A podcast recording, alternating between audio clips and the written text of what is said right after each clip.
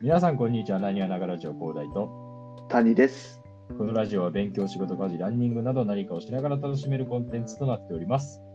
世の中のさまざまなことに鋭くメスを入れていきたいと思います。最後までお付き合いください。ということで。えーはーいまあ、今日はちょっと、うんこれはもしかしたら共感を得られないかもしれない議題なんですけど、おお、なるほど。うんまあ、ちょっと聞いていただきたい。とりあえず。はいはい。えーまあ、マグカップに取ってはいりますかっていう話になる。なるほどね。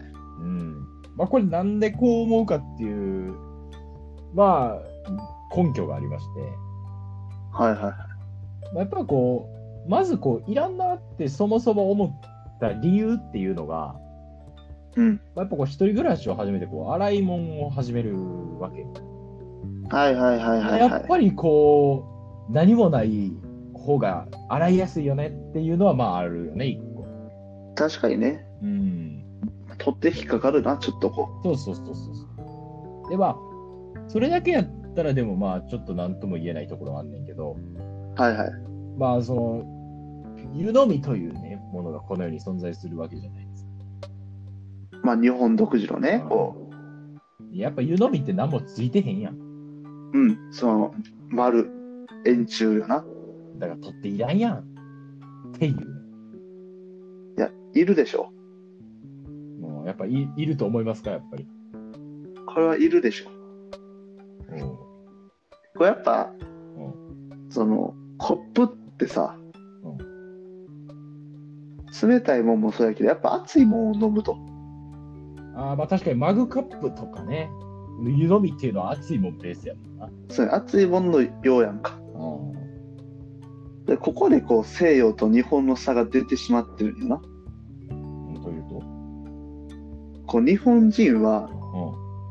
こう熱いもんを中に入れたらこう触ったら熱いやん熱いな。だからどんどんどんどんこう分厚くして熱くせんようにしたいなああ、はいはいはいはい。それに対し西洋の人は熱いんやったらそこ触らんかったらええやんっていう発想のもと取ってをつけたんだよあなあ、なるほどね。ここの差よねだから西洋の方がちょっとスマートですよああ。いやけど、これちょっとな、あれかもしれんけど、いや、それは負けてるとは言い難いと思うぞ。俺はああそやっぱね、これちょっと日本びいきな考え方なんかもしれんけど、うはいはいはいうん、やっぱその、湯飲みってさ、うん分厚くしても、していっても重くなくないああ確かになうん。だからその、やっぱ西洋人はこう発想的に物事を解決していくけど、やっぱその日本人は技術的に解決していくよね。おいいこと言うね分厚くしても重くならないその技術を。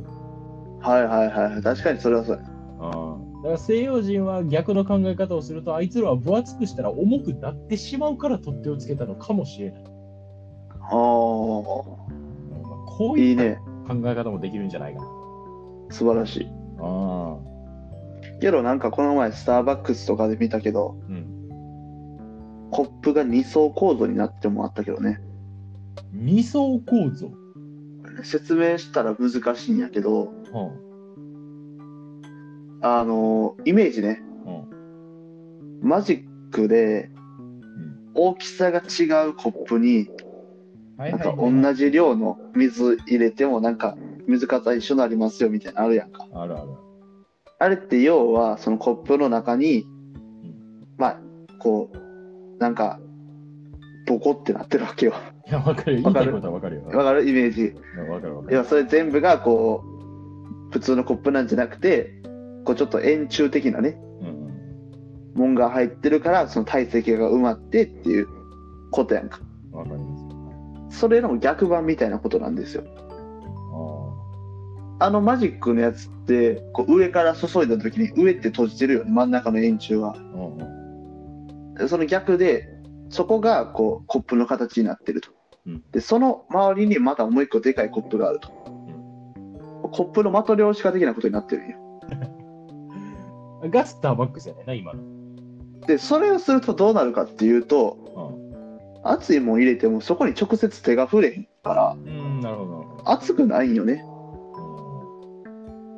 うん確かこれが今ですに。進化したな、コップって。そう湯飲みとか言ってたら古いあ、俺古いんや。もう古い今更取ってや湯飲みやそんな話せえへんなるほどな。発想がおじいやった。おじいおじい ちょ、一個だけ言わせてもらっていいああの、俺、よくさ、あ、俺コーヒー好きやんか。 そうなコーヒー好きやねんけど。やからさ、結構うさ、ん勉強するときとかも、あの、まあ、スタバやったり、まあ、スタバあんま行けへんけど、まあ、スタバとかタリーズとか、まあ、行くわうけ、よいわんうゆんる、はいはいはいいわゆる喫茶店に行くわけようんまあ、俺が行くのはもっとほ星野とかそっちやねんけどな。ちょっとガ ガガチの喫茶店やねんけどな。分かった分かっまあ、それはいいとして、んあのこの間、たまたまこう、スターバックスに行くことがあったんやけど、たはいはいあのーまあ、テイクアウトというか、店内で飲まなかったよな。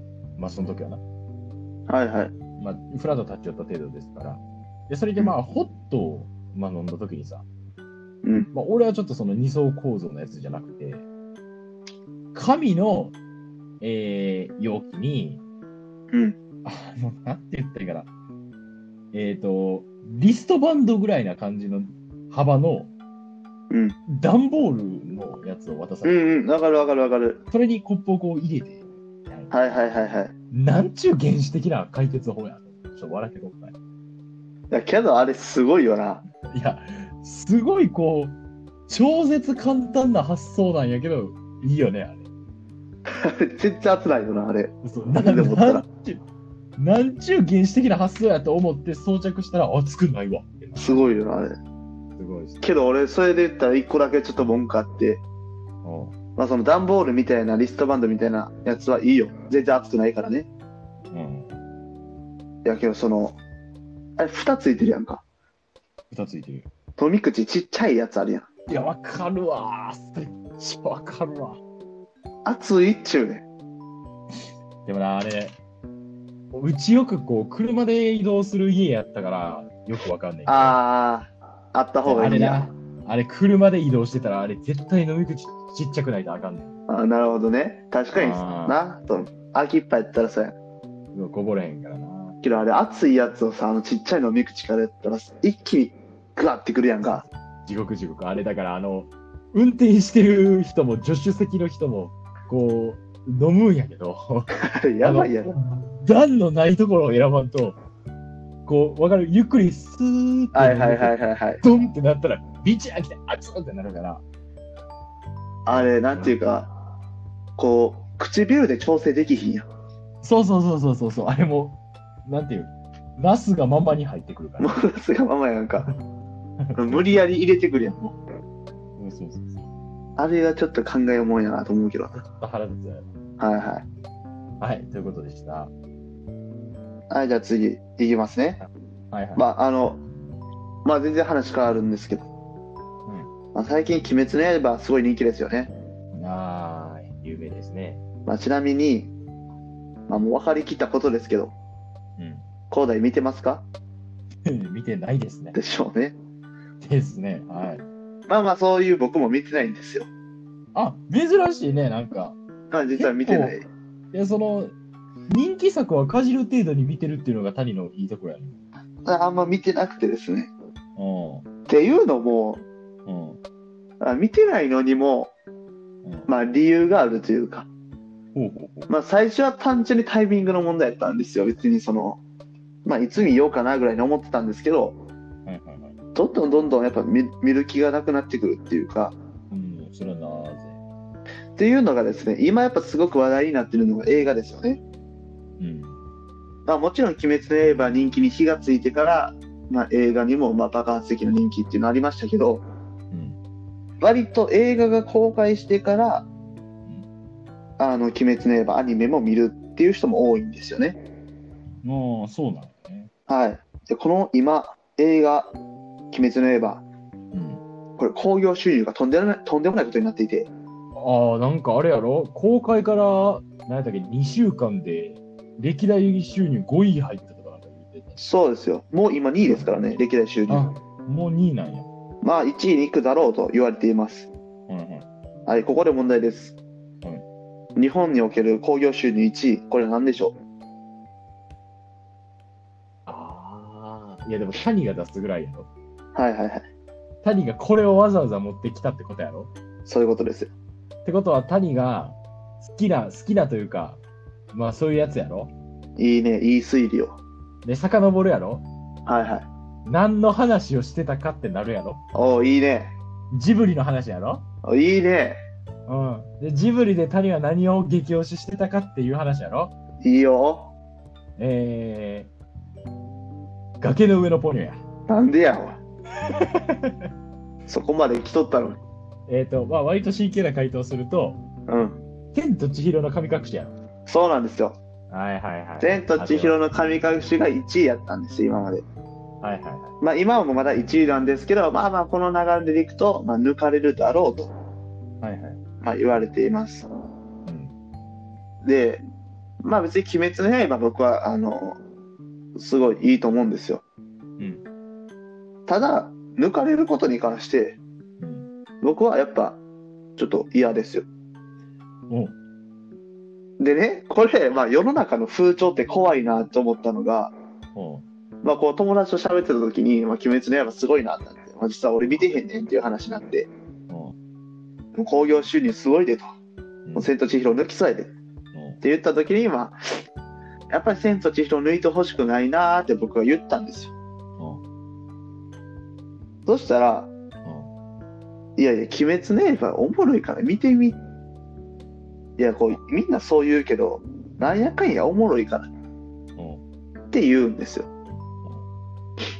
これ、要はどういうことかっていうと、おうその鬼滅の刃すごい人気すぎて、おうまあ見るのがミーハーっぽいっていううん。それで見たくないという人が結構多いですよね。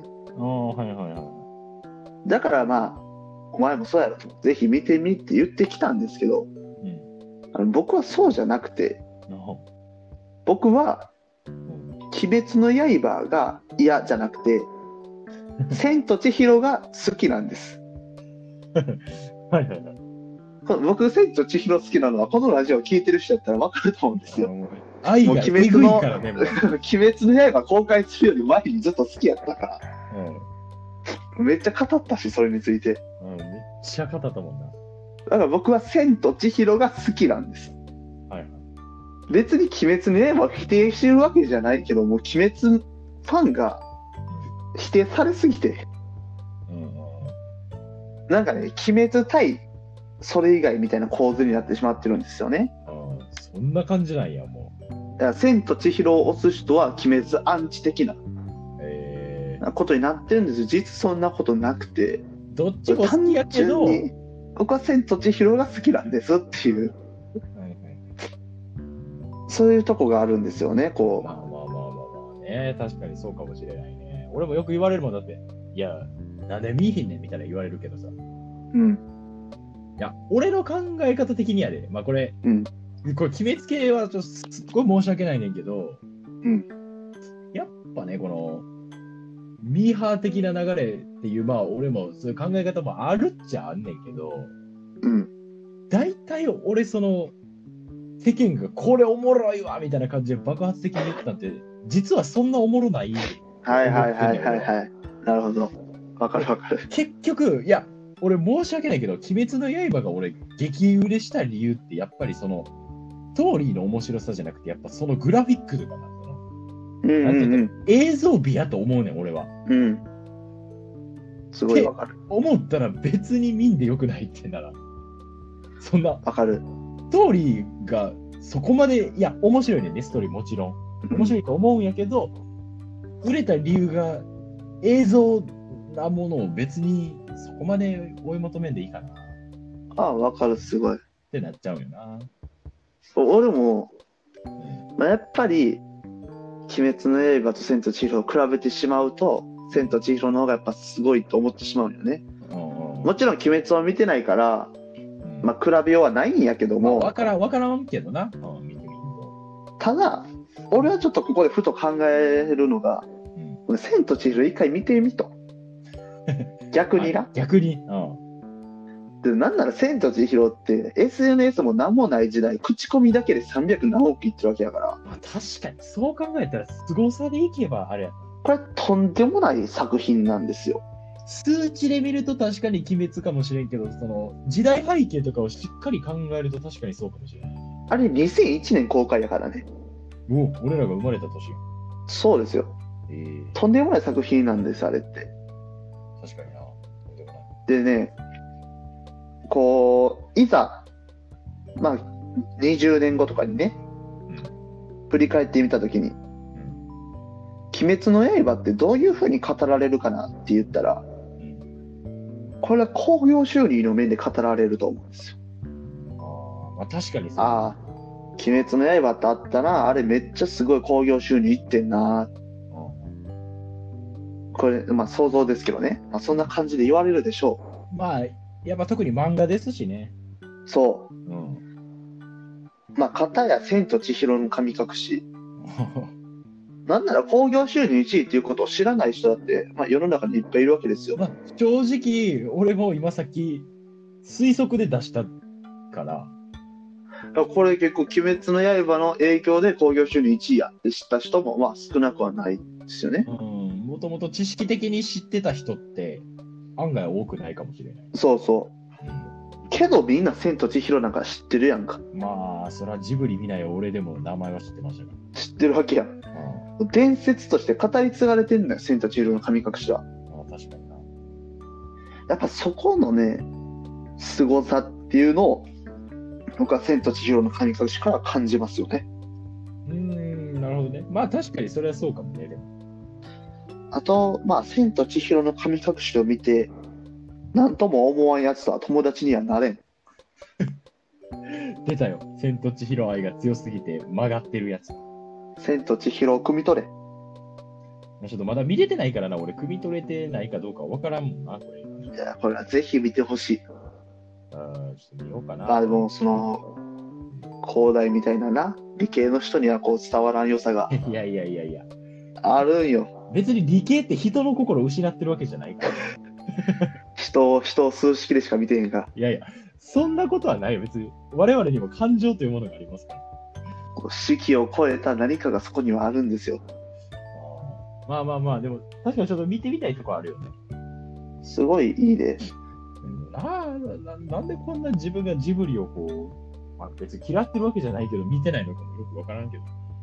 いや、けど、もう最近ほんまにこう、久石譲っていうね、うんまあ、ジブリの音楽を手掛ける超有名な、んまあ、人がいるんですよ。うその人のコンサートのね、1 2時間ぐらいの映像とか見てたりしますからね、YouTube で。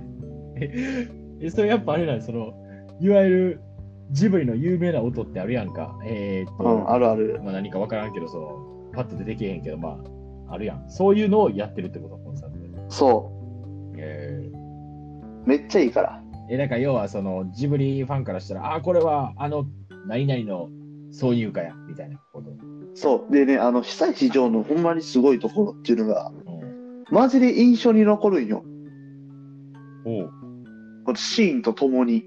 あー宮崎駿と久石譲のタッグって、えぐくて、はいはいはい。映像見ただけで音楽呼び起こされるし、音楽聴いただけで映像呼び起こされるのよ。あーだからその、映像とこう、音楽のリンクがすごいってことね。すごいの、これは。えーだからな、あのー千と千尋の神隠しでも、うん、まあ、有名な歌って、あの、結構何個かあるんよ。あのー、何やったっけ。いつも何度でも、あのー、呼んでいるのやつな。あんまわかんぜひ聴いてください。ごめん、あんだかまら、命の名前っていうやつとかな。あんまピンときてないけど、はい。まあまあ、すごい有名なやつがあるには、た多分聞いたらわかると思あ聞いたらわかるやつね。う。そう、有名な曲もあるんやけど、うん、はいはい。 個人的にめっちゃ好きな曲があって、うちょっとタイトル忘れちゃったんやけど、おい、忘れんなよ。あの、タイトルとかじゃないよ、もうこれは。うん音で覚えてるから。はいはいあの、見た人にはわかります。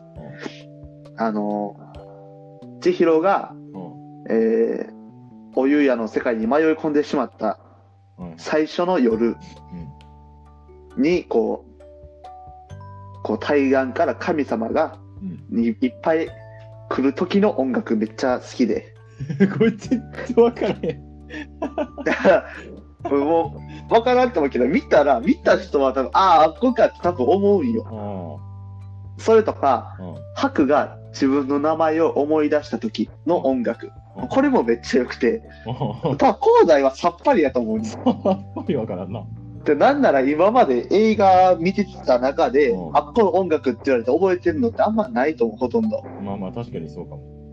まあ、そんなこと俺もほなかったしただこの久石譲と宮崎駿に関してあるんよこれがうんえーだからこれをオーケストラとかでなうんこう聞いた時にうわーってなるんおよーなるほどねそれを体験してほしいえーじゃあちょっとみうん何作か見てみるわ、やっぱジブリも。じゃみこれあ。はうんえーあの何がいいやっぱまず千と千尋見るやんだから。 「千と千尋」はまず見てほしいでやっぱ豚見るとりあえず。あー俺はナウシカ見てほしいななうしかね。あと「ラピュタああ、ラピュタは概要は知ってる。 だっ」て概要は知ってんねや人生で3回ぐらい見るチャンスはあったから、あの遠あったあっ足た遠足の帰りに。あったよ全部寝たけど。あ要はあれやろ、ラピュタは空からあの女の子が降ってくんのやろ最初やないか。あのねそれを受け止めて、うんで、その、ね、えっ、と、要はなんかあの、空の上の国みたいなところ行って、あの、なんか、変なロボットみたいなやつが出てくるわけ。ちょっと30秒で支度しながら抜けてるかそれちょっとわからんわ、そこ。 まあいいら。あ、や、まあでも概要は合ってるよ。概要はそんな感じや。